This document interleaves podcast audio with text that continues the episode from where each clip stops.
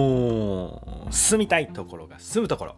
おはようございます。段ボール箱1個スーツケース1個ギター1本で1歳の息子と旅するポッドキャスター鳥山よしきです。今回のテーマは美容院で集客を学ぶ。美容院で集客を学ぶ。〇〇設計なきゃ終わりです。はい。売り上げ上げようとね逆に売り上げ下がってしまってるなと思ったのでシェアします。正確には何もしないより上がるだろうけどそれ以上はどうにも伸びないという状態です。逆にねビジネス勉強した人にありがちなミスなので、えー、僕も気をつけていることですがもったいないので応援の意味も込めていきます。今日も一歩楽しんでいきましょう。10分で人生の選択肢を増やし成長を楽しむ放送です。はい。この美味しさは食べたことない。というバーガー屋にねちょっと会ってしまいました。僕の日常です。福岡で日本一と思うバーガー屋に会うんですけれども早くもねそれに並んでくれるレベルのバーガー屋に会いまして、えー、僕らはですね行く先々の街でお気に入りの店を見つけては滞在中にリピートするという習慣があります。それがね実は王子今滞在している王子ではなかなか見つけられなかったんですよね。うんまあ、ここうまいよ美味しいよというのあれば教えていただきたいんですけど、うん、王子はね銭湯が充実しててしかも地下水ばかりでそこ最高なんですが食べ物屋がね好みのところ見つけられずどうかなって思っててまあ僕らね美味しさ素材のこだわり働く人の魅力この3拍子揃ってやっとノミネートなので、まあ、先行偉そうですが、えー、まあ、見つけられてね、バーガーや、そんなハッピーな昨日でした。王子、残り1週間なんですが、また行きます。もうコリコリキノコと、もちもちモッツァレラ、モッツァレラチーズのね、歯ごたえが唯一無二で、最高でした。好きです。王子から1、2分の場所にありますね。はい。で、えー、本題なんですけども、美容院で集客を学ぶ。はい。先日、奥さんがね、美容院に行きました。そこで、むむと思うことがあったそうで、例えばですね、平日限定5500円が2750円になってるキャンペーンっていうのがやってたんですよね。平日限定に5500円が2750円。まあ僕ら平日休日関係ないので、えー、毎日休み毎日仕事みたいな感じなので、えー、平日選べるんですよ。でもそれでね、まあ、半額ですよね。半額だから予約画面に行ったら指名必須になってて指名料が1650円かかると。だから結局4400円なんだということですね、まあ、指名しかも指名なしの予約はできなかったと。まあこれはちょっとして罠ですよね。はい。で、えー、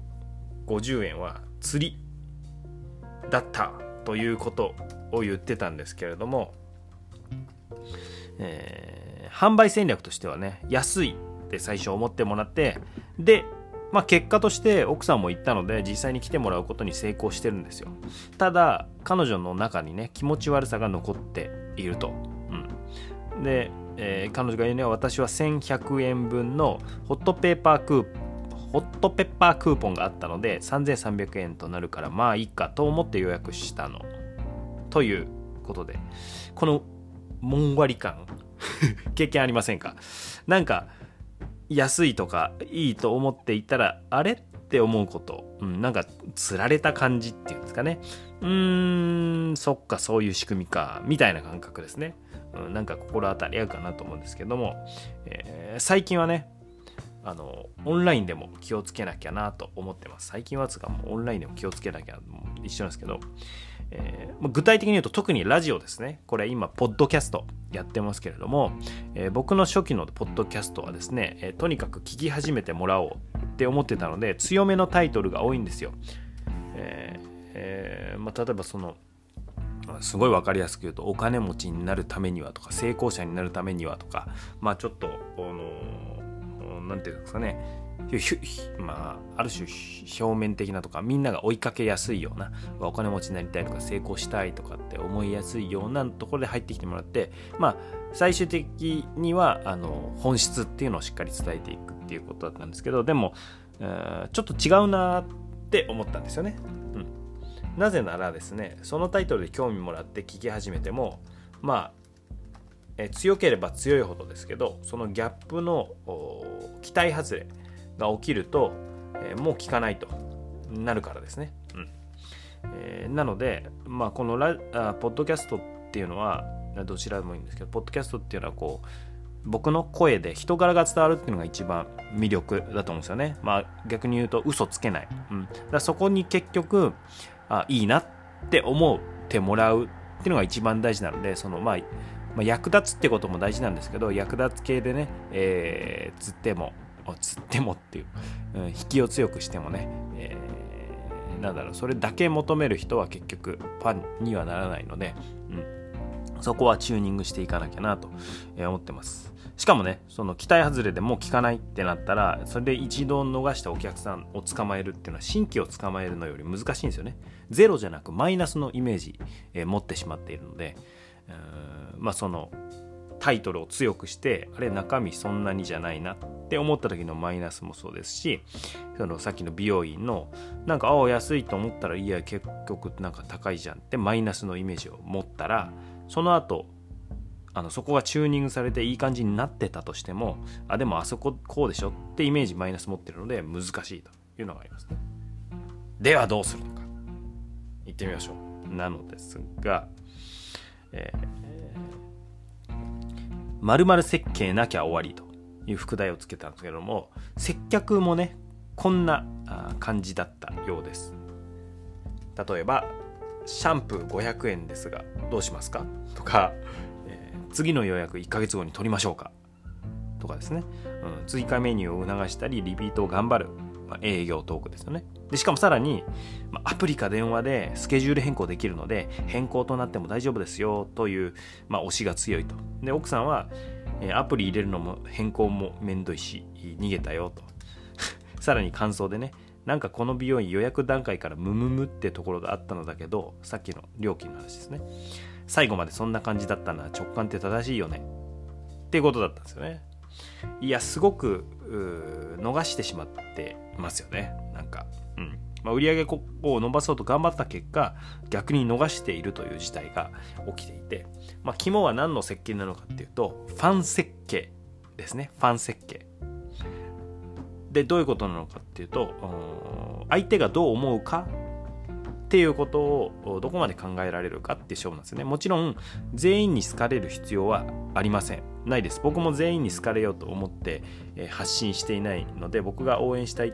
人っていうのが具体的にいるんですけどその人を思い浮かべながら、まあ、媒体ごとにねちょっと違ったりもするんですけど、えー、その人を思い浮かべながら発信してます。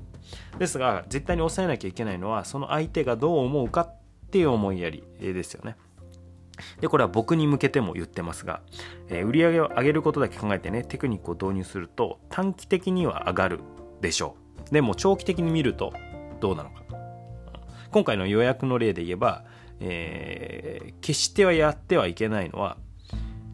次回予約ですね。なんとか次回予約させる。ですね。なんとか次回予約させるっていうのは、やっちゃいけないんですよ。もしかしたらそれでうまくいって予約取れるかもしれないですけど、その人次来た時に、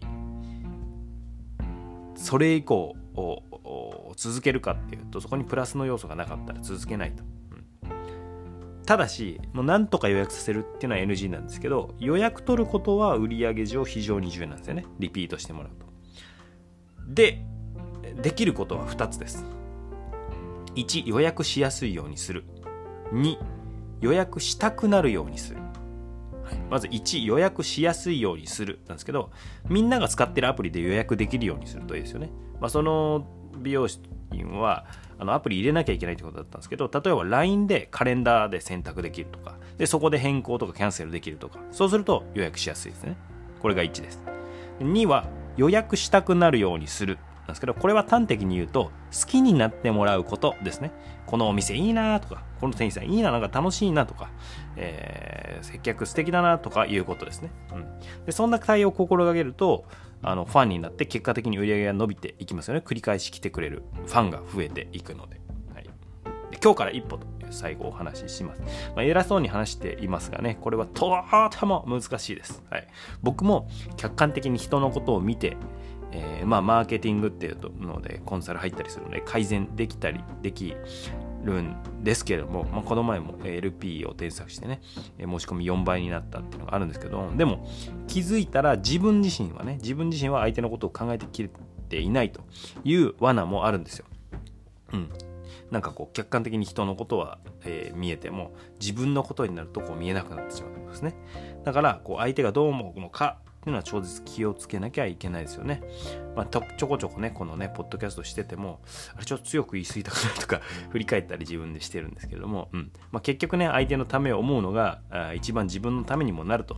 いうことでございます。はい。あなたも思いやりを大切にして、えー、人を引きつけていきましょう。はい。自分を大切に一歩ずつ楽しんでいきましょう。そういえばね、小学校時代の歩み成績表にはですね、ほぼ毎回思いやりがあると書かれていた鳥山良樹でした。今日は昨日途中まで準備したね、チームメンバーへの動画撮影共有、販売用コンテンツ撮影、お客さんの感想の声、動画編集、かっこれ依頼ですね。あと、クライアントさんのマーケティング設計をぐいぐい進めます。頑張りましょうね。えー、Thank you for listening. You made my day. Yay!